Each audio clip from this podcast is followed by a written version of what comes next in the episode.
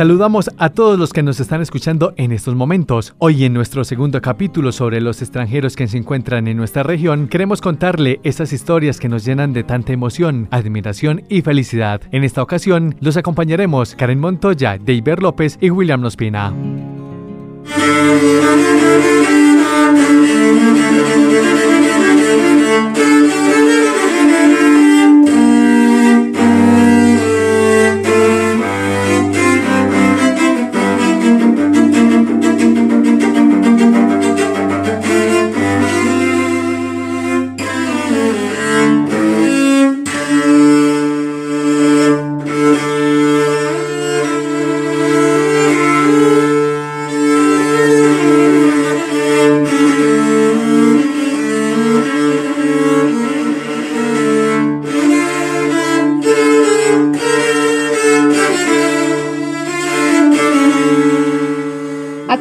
Escuchar una parte de la canción Nostalgia, cuyo compositor es Luis Ali Pastrón, nuestro invitado. Él es uno de los tantos venezolanos que hoy se encuentra en Colombia, que con un poco de lágrimas en sus ojos nos cuenta la dura historia de dejar aquel país y los recuerdos, aprendizajes y buenos momentos que vivió, pero resaltando su arte y lo que ha podido lograr a través de esta. Bienvenidos todos a este nuevo capítulo, hecho con mucha música y amor.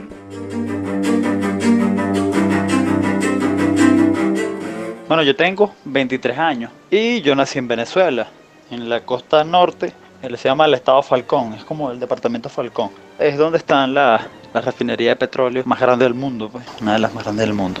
Mis estudios en, en cuanto a, a, nivel de conservatorio, en cuanto al sistema, pues estoy estudiando en el conservatorio de mi ciudad, eh, una orquesta con un poco más de 200 personas, una orquesta sinfónica. Y yo veía clase con una maestra que era violonchelista, es decir, chelista, de la orquesta sinfónica más importante del, del estado. Y empecé con ella.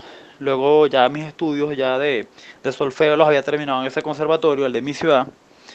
Luego mm, me dirigí hasta la capital de mi departamento. Allí seguí estudiando cello tuvo que seguir estudiando cello, más, más años de lenguaje musical, más años de, teoría y solfeo y de armonía. Y al mismo tiempo empecé mis estudios universitarios. Yo estudié en la Universidad Francisco Miranda, una universidad experimental nacional allá en Venezuela. Y en ese tiempo volví al conservatorio de, de mi segunda ciudad, que es la ciudad, la, capital de mi departamento, donde yo estudiaba la, la universidad. Y allí empecé a estudiar el programa de dirección orquestal empecé estudiando dirección orquestal. Y luego regresé al conservatorio, al, a la ciudad donde, de donde yo soy, y me hice director de esa orquesta. O sea, yo empecé hace muchos años como un simple alumno más, luego después de muchos años volví como el director de esa orquesta. Eh, bueno, gracias a Dios, esa orquesta agarró un buen nivel conmigo durante mi gestión, agarró un buen nivel y logré este, consolidarla como una de las orquestas sinfónicas juveniles más importantes de mi departamento. Eh, acabo de recordar una cosa que se me olvidó decirte. En el tiempo que estuve estudiando en la, en la universidad, en la capital de mi departamento, este, yo audicioné a la Orquesta Sinfónica Falcón, que era donde tocaba la profesora que era mi primera profesora de violonchelo. Entonces ya no era mi profesora, sino que era mi, mi compañera de, de, trabajo en la Orquesta Sinfónica de Falcón. Y allí estuve. Esa orquesta es la más importante del departamento. Y la orquesta juvenil más importante del departamento era la que yo dirigía, que era la de mi ciudad. Bueno, hasta ahí van los estudios y todavía se estudia.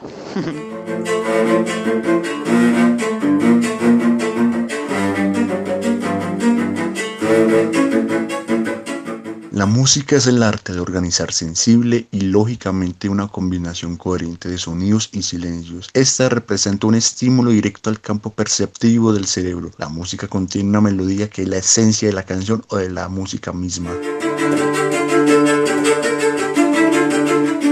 Hola a todos, yo soy Cristian Montoya, soy psicólogo de la Universidad de Antioquia. Ahorita en este momento trabajo como formador de diferentes jóvenes en habilidades socioemocionales o más conocidas como habilidades para la vida. Esto con el fin de generar en los jóvenes un interés para que sean agentes de cambio frente a las necesidades que tienen en sus comunidades. En la experiencia que he tenido trabajando con jóvenes, dándoles apoyo y formación para que identifiquen sus habilidades y sus fortalezas, puedo dar fe de la gran importancia y el valor que tiene la música, o mejor dicho, el arte como medio de exploración y expresión de las diferentes emociones, pensamientos y acciones que tiene una persona frente a sí mismo, frente a los demás y al entorno en general. Acá puedo dar fe como una estimulación temprana y sana frente a esos estímulos, como la música sirve para potencializar y activar nuevas neuronas, generando un proceso que se conoce como sinapsis que consiste en la activación de neuronas que ayudan a mejorar los procesos cognitivos o los procesos mentales, tales como la atención la memoria y que esto no solamente contribuye a este bienestar mental o psicológico, sino también implica otras esferas como un bienestar social y emocional. En últimas, puedo decir que el arte se convierte como una forma de respuesta que tienen las personas y la sociedad para expresar y comunicar lo que siente. Y es allí donde se contiene el poder transformador del arte. Y es que sirve para canalizar las emociones, tener control sobre ellas y esto me sirve como un vehículo para comunicar una idea, un mensaje o un sentir. Y esto, en términos más macro, puede convertirse en el medio para generar cambios sociales a través de un activismo pacífico.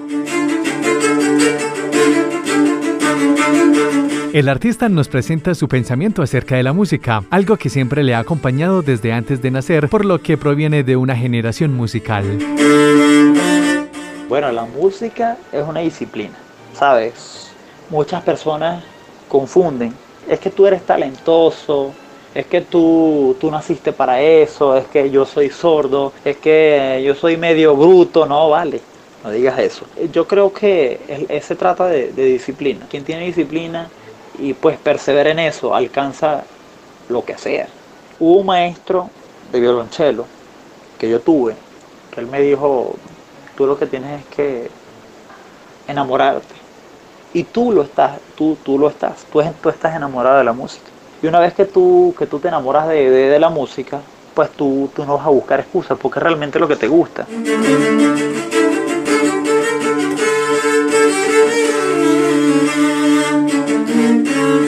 La familia y las tradiciones hacen que el ser humano encuentre el sentido de su existencia. Es por ello que Luis Ali nos narra un poco sus costumbres y la relación con sus seres queridos. De mi familia en Venezuela, imagínate, son muchísimas cosas. Pues yo vengo, como te lo estoy diciendo, de una familia que el, ya el, carácter alemán, judío, es sumamente... Uf, eso era una cosa de mucho respeto. Mi familia siempre se caracterizó y se caracteriza por ser personas sumamente responsables y respetuosas, muy, muy respetuosas. Si mi papá te decía a ti que se iba a ver contigo a las 8 en punto de la noche, a las 8 en punto era que te tenías que ver. Si, si, te, tú te presentabas a las 8 y 5, él esperaba que tú llegaras y te decía, lo siento mucho, pero perdí 5 minutos. Ya te lo decía. Pero entre esa, este, de un carácter fuerte también eran, son muy amables, son muy amables. Pues yo creo que mi abuelita fue una de las personas más, que yo, que yo digo que de las personas más amables de este planeta. Como te digo, compartir lo de, o sea, ya no le importaba estar más con tal de que tú estuvieras bien. Lo que le importaba es el bienestar de los demás, no tanto el de ella, sino el de los demás. Siempre se ha caracterizado a mi familia por eso. Los valores, obviamente, súper arraigados, súper, los tenemos muy en cuenta siempre. Siempre hacerle bien al otro, estudiar. Y algo que siempre nos motivó mi papá, somos cuatro hermanos, yo soy el, menor, y mi papá siempre nos motivó a eso, a estudiar. Lamentablemente, yo soy huérfano de mamá, mi mamá falleció a la edad de mm, yo tener cuatro años de edad. Ella, este, primero le diagnosticaron leucemia, luego fue lupus y bueno, el hecho de mi nacimiento es una cosa súper trascendental. Probablemente mucha gente no lo crea, probablemente otros sí, pero son cuestiones de fe. Mi papá y mi mamá planificaron su vida solamente para tener tres hijos. Yo soy el cuarto. Entonces, nada, un día escuchó la voz de alguien que le dijo, a ella me la tengo que llevar, pero te voy a dar un hijo más para que me adore, para que me sirva, para que lo instruyas en la música. No es casualidad y bueno, esa voz, esa voz que mi papá afirma que es Dios, este, se presentó en varias ocasiones y en una de esas le dijo, van a pasar esta cantidad de años, ella va a sanar, va a tener al niño, luego va a recaer y luego yo me la voy a llevar y tú te quedarás con el niño para que haga lo siguiente, que es lo que te acabo de comentar. Obviamente, como todo ser humano, no quiere perder a nadie, perder a alguien es sumamente doloroso. Y mi papá, digamos que se hizo el loco, pues, o sea, no hizo caso omiso a eso. Pero sí, pues evidentemente era la voz de Dios. Pasó tal cual como lo es, como lo escucha de esa voz. Todo eso aconteció. Pasaron los años, se cumplieron completico, mamá se fue, falleció y aquí estoy yo. Y por eso creo que no es casualidad de que haya yo estudiado tanto. O sea, no es, no es tanto talento, es que eso proviene de Dios. De acuerdo a mis hermanos, mi papá siempre nos, como te digo, nos motivó a estudiar mucho. Dado a estas circunstancias, en ese entonces mi hermano mayor tenía 12 años, el otro tenía 9, mm, el otro tenía 8 y yo tenía 4 casi no recuerdo a mi mamá, pero mi hermano mayor, en su dolor de niño, pues dijo, cuando sea grande, voy a ser médico, voy a salvar vidas. Hoy en día, mi hermano mayor es cardiólogo, de los más influyentes del occidente de mi país, para la gloria de Dios. Mi segundo hermano, de ingeniero en sistemas. Y el siguiente es mecánico. Y bueno, yo soy la, la, figura de la, música en, la familia. El más el que se dedicó a la música. Mi papá siempre nos instruyó a todos en la música, pero yo fui el que lo el que más me quedé con eso. Por como lo te digo, no es casualidad, es algo que ya venía de parte de Dios, creo yo.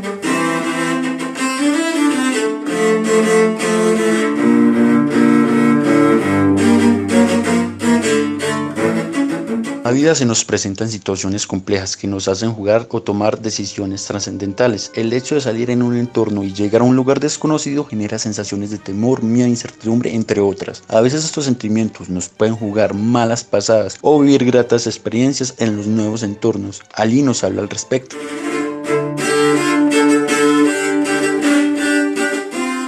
Yo llegué a un país donde, mira, este, muy parecido a Venezuela, sí. Muchos problemas también, sí. País con... Pero es lo que Dios me permitió en, el momento estar. Para un venezolano conseguir trabajo es sumamente difícil. Este, yo me siento súper bendecido. Yo llegué aquí sin chelo, es decir, que es como que o sea, tú llegas sin herramienta. O sea, yo soy músico, pero sin el, sin el instrumento, pues uno es bastante difícil empezar así. Hubo una persona que dijo, mira, yo te lo regalo te regalo un chelo así como si nada, así como que sí, aquí está este café, tómatelo.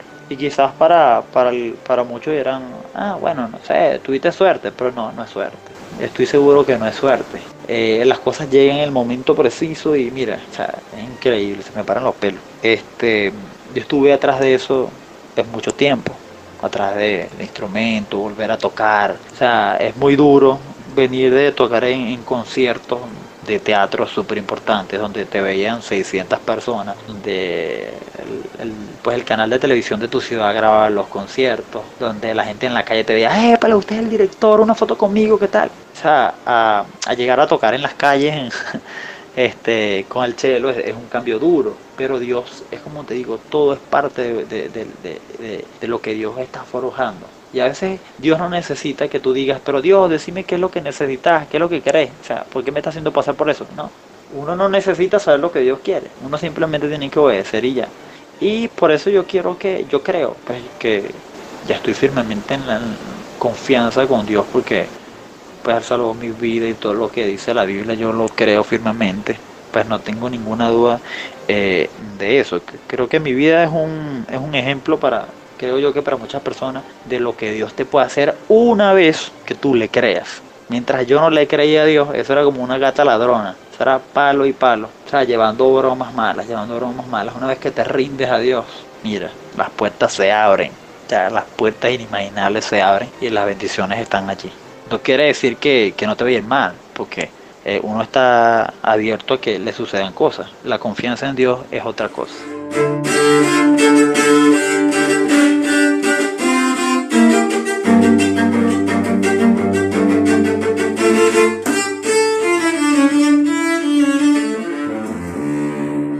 Se dice que la música es el lenguaje universal y que el destino está escrito. Otras personas piensan que las cosas siempre suceden por algo y otros que todos son bendiciones de Dios. Ali nos detalla sus sueños y anhelos.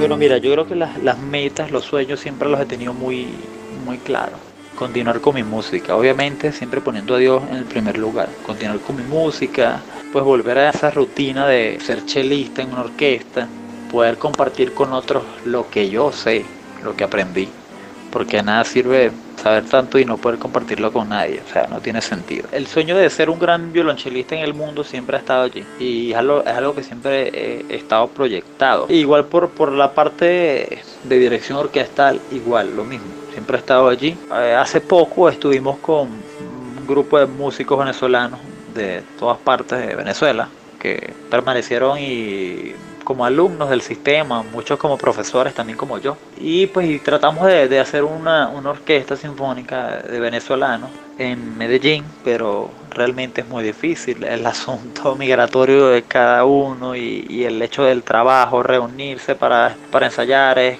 completamente complicado. Pero eso sigue en pie. Pero como te digo de mí, una de las cosas que yo le quisiera dejar a esta comunidad que me daba a mí tanto, yo creo que una orquesta sinfónica pues en Río Negro. Y que esto sea, pues como lo decía el maestro Abreu en Venezuela, el, fundador del sistema, que seamos embajadores de paz, de arte, ¿sabes? Yo tengo muy claro eso, de que pues la sociedad necesita eh, músico, la, la, la, sociedad necesita eso, un artista, un niño que, que posee un instrumento, como lo decía el maestro Abreu, es un niño que se hace rico en valores.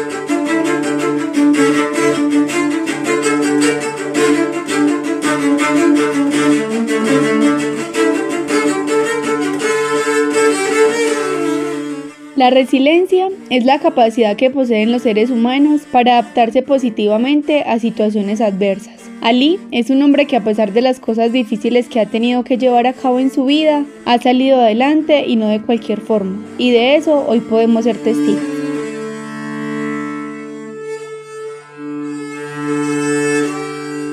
Agradecemos a todos los que hoy nos sintonizaron y se conectaron como nosotros a esta música y vida llena de arte. Los invitamos para que lo sigan en sus cuentas de Facebook e Instagram como Luis Ali Pastrán, para que se conecten un poco más con todo lo bonito que este venezolano realiza. Esperamos que haya sido de su total agrado. Hoy estuvimos con ustedes William Espina, David López y Karen Montocho.